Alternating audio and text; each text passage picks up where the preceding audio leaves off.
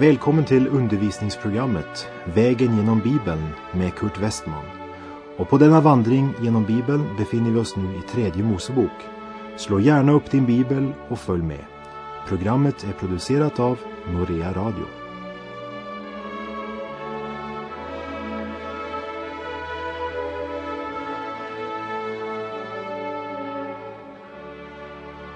På vår vandring vägen genom Bibeln har vi nu kommit till tredje Mosebok kapitel 18.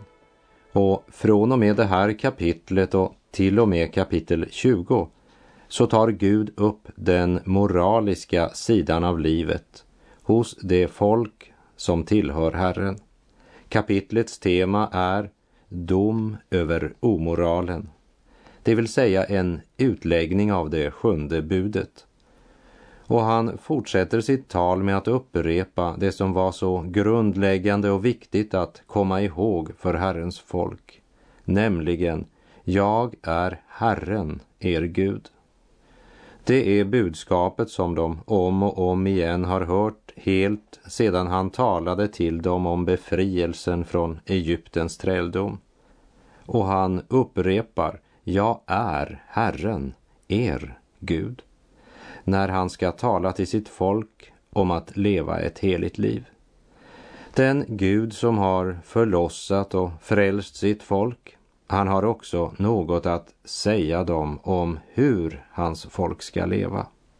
Han vill inte bara vara frälsare, men också Herre i deras liv. Inledningen till det här avsnittet utgörs av verserna 1 till 5 i kapitel 18 och avslutas med en formell efterskrift i de sista verserna av kapitel 20. Och dessa verser är mycket viktiga för de förklarar för oss varför Gud ger dessa regler för sitt folks sociala liv.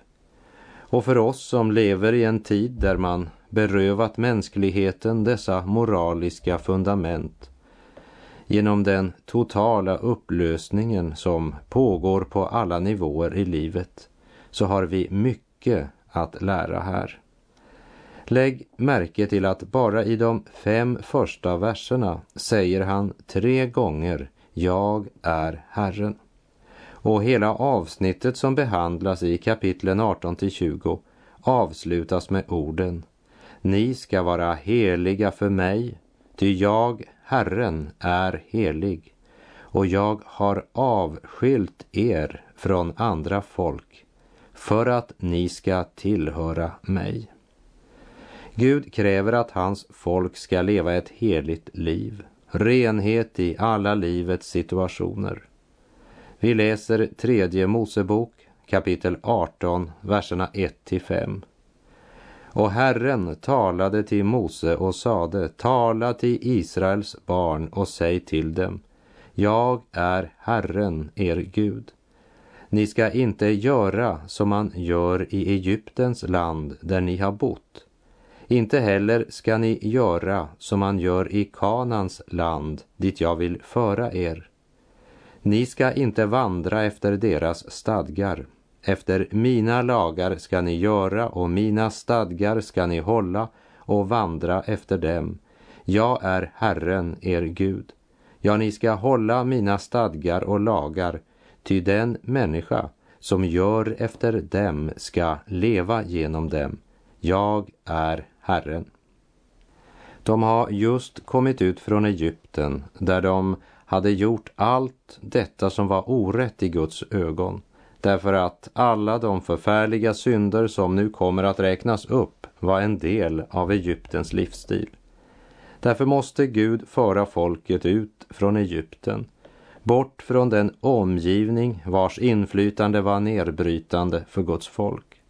De var på väg till Kanaan, landet som flöt av mjölk och honung. Men det var inte bara mjölk och honung som fanns i Kanaan.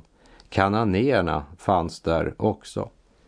Egypterna hade sina gudar, kananéerna hade sina och deras tankar och deras livsstil blir ju präglade av de tankar de gör sig om sina gudar.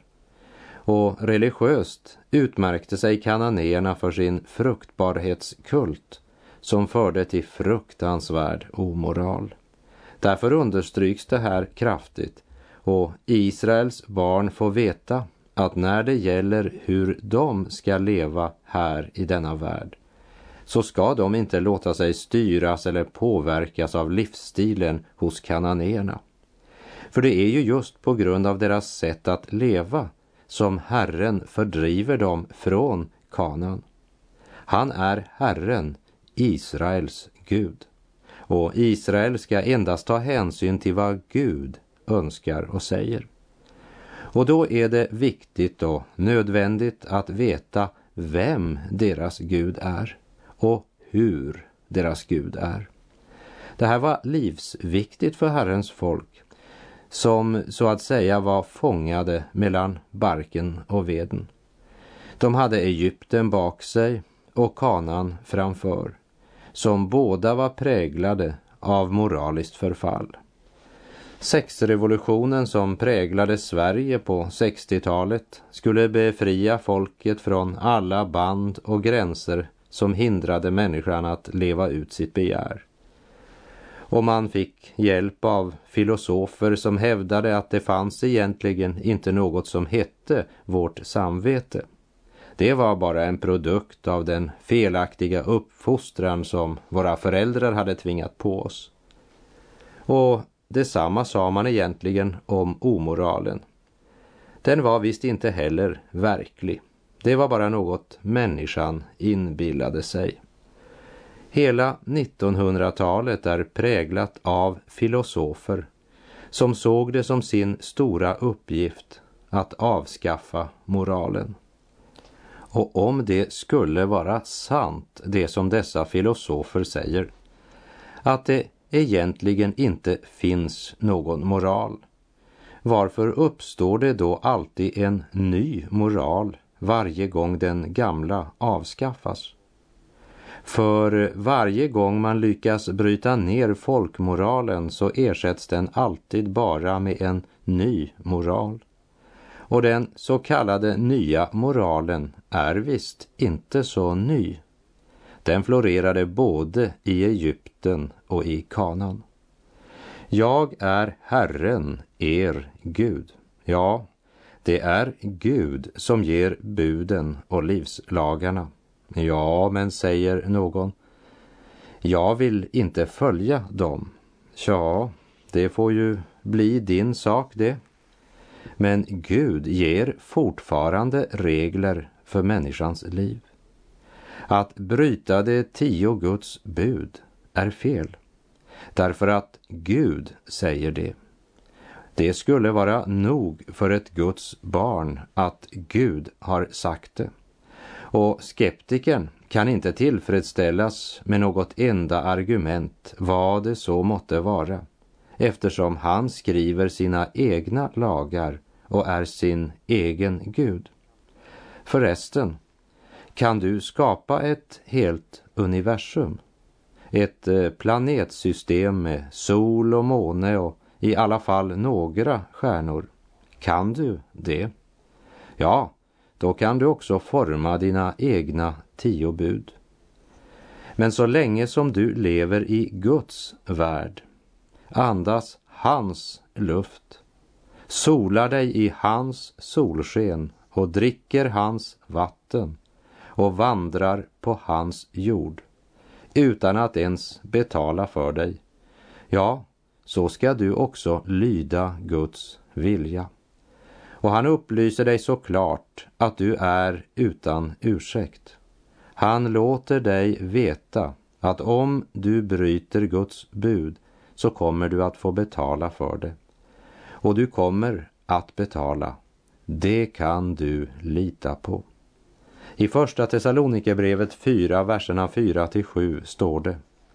Var och en ska lära sig att hålla sin kropp i helgd och ära inte utelämna den åt lidelser och begär som hedningarna som inte känner Gud. Ingen får kränka och utnyttja sin broder i det som det här gäller. Herren straffar allt sådant. Det har vi redan klart och tydligt låtit er veta. Gud har inte kallat oss till orenhet utan till helighet. Och i Efeserbrevet 4, verserna 17 till 19. Därför besvär jag er för Herrens skull. Lev inte längre som hedningarna.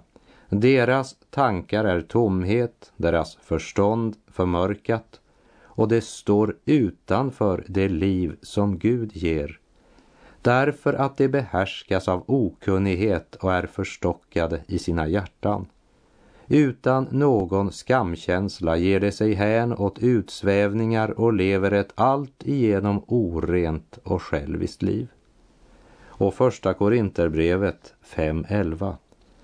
Men nu menade jag med det jag skrev till er att om någon som räknas till församlingen är otuktig eller girig eller ovettig, en avgudadyrkare eller drinkare, då ska ni inte umgås med honom och inte heller äta i hans sällskap.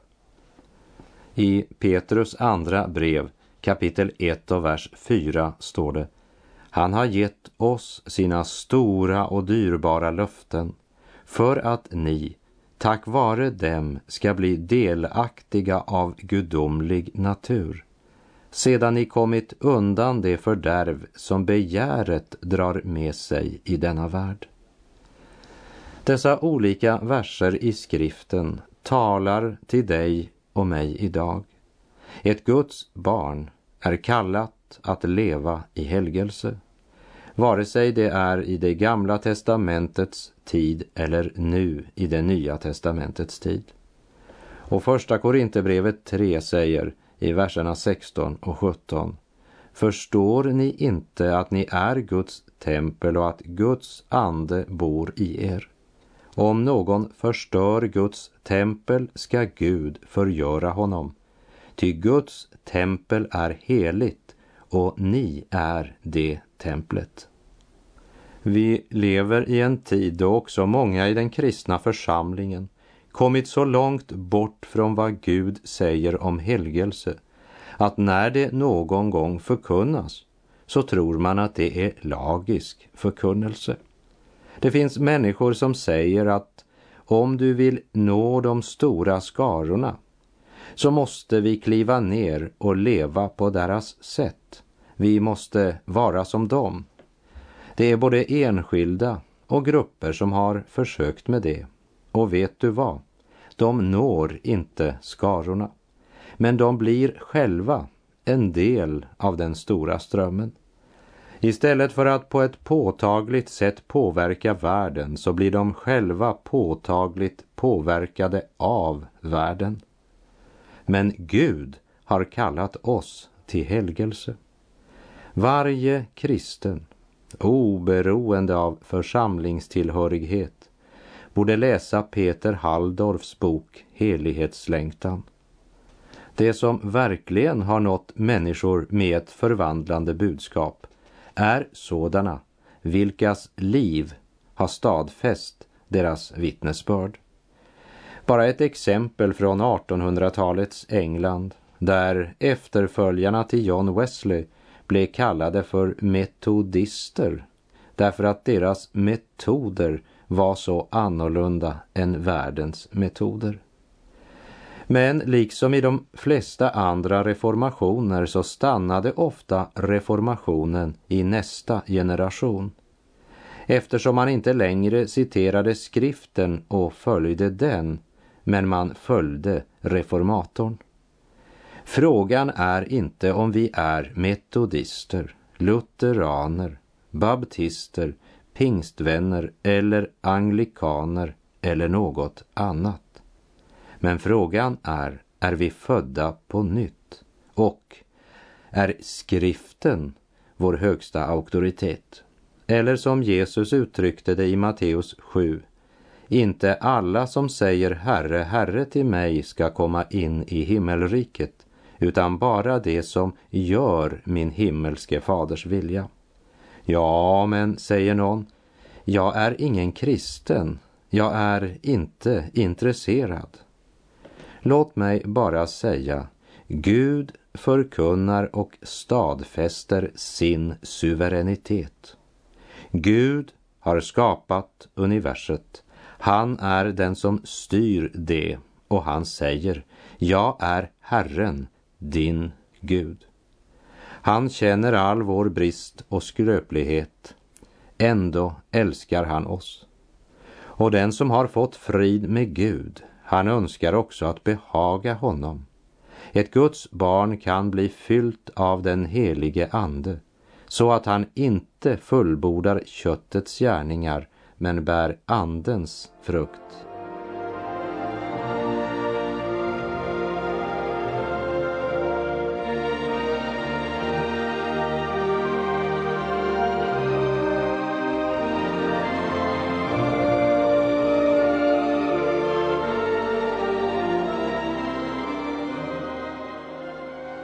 Tredje Mosebok 18, vers 6. Ingen bland er ska röra vid någon kvinna som är hans nära blodsförvant och blotta hennes blygd. Jag är Herren. Ingen bland er. Här förbjuder Gud sexuellt förhållande mellan nära släktingar. Så följer avsnittet i verserna 7 till och med 18 där det ges förbud mot incest och där olika släktförhållanden i detalj blir beskrivna. Allt det som det här varnas för var vanligt i det hedniska Egypten som Israel nyligen hade lämnat. Och i Kanan, där de nu ska bosätta sig, kommer frestelsen till synd och omoral att vara minst lika stor. Avsnittet uppenbarar något av det fruktansvärda som människohjärtat är i stånd till att uttänka. För det är ju uppenbart att Gud aldrig hade givit lagar för att förebygga allt det här onda om inte faran för dessa synder hade existerat. Man bygger inte en damm där det inte finns vatten. Och Gud är inte upptagen med abstrakta idéer men med positiva verkligheter. Och vi måste ha det helt klart för oss att när Gud ser det nödvändigt med att skriva kapitel 18 till 20 i tredje Mosebok så måste de varelser för vilka han har skrivit det vara några avskyvärda syndare. Och dessa varelser, det är människan. Och därför kan vi också förstå det som står skrivet i Romarbrevet 8, vers 8. Det som låter köttet råda, det kan aldrig behaga Gud. Jag är Herren, er Gud. Det poängterade Gud om och om igen. Och det han uppenbarat av sig själv det skulle prägla Israels barns liv och karaktär i deras vardagsliv. Familjen på jorden skulle återspegla den himmelska familjen. Vi läser vidare vers 19. Du ska inte komma vid en kvinna och blotta hennes blygd när hon är oren under sin månadsrening. Sexuellt samliv är förbjudet under kvinnans menstruationsperiod. En skapelseordning och en laggivning som är en Guds omsorg och som ska hindra att man missbrukar äktenskapet. Eftersom sådant missbruk leder till kärlekslöshet och kallsinnighet mellan makar. Och vers 20. Med din nästas hustru ska du inte beblanda dig så att du genom henne blir oren. Vers 20 pekar alltså på det sjätte och det tionde budet. Du skall inte begå äktenskapsbrott och du ska inte ha begärelse till din nästas hustru.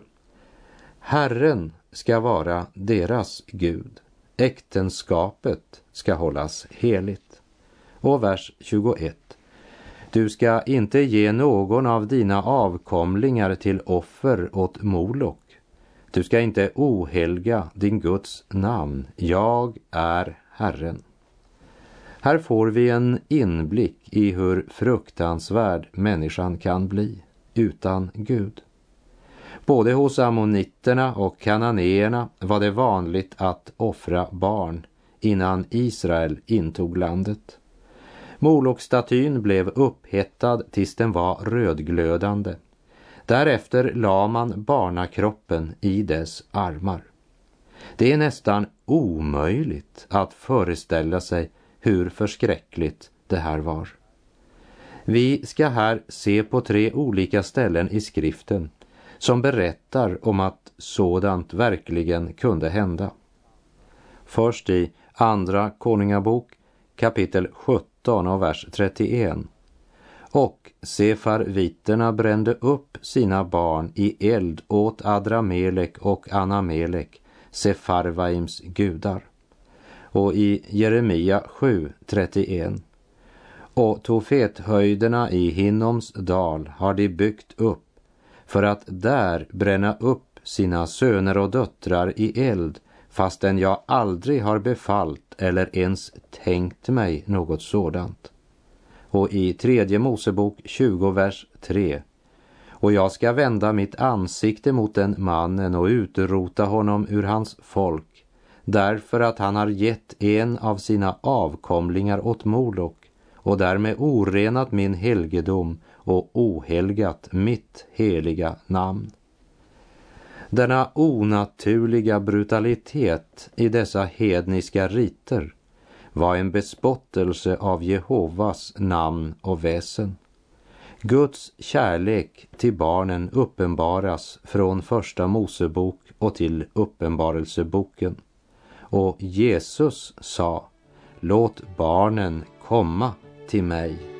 Tryggare kan ingen vara än Guds lilla barnaskara Stjärnan ej på himlafästet Fågeln ej i kända nästet Tredje Mosebok kapitel 18 och vers 22. Du ska inte ligga hos en man som man ligger hos en kvinna.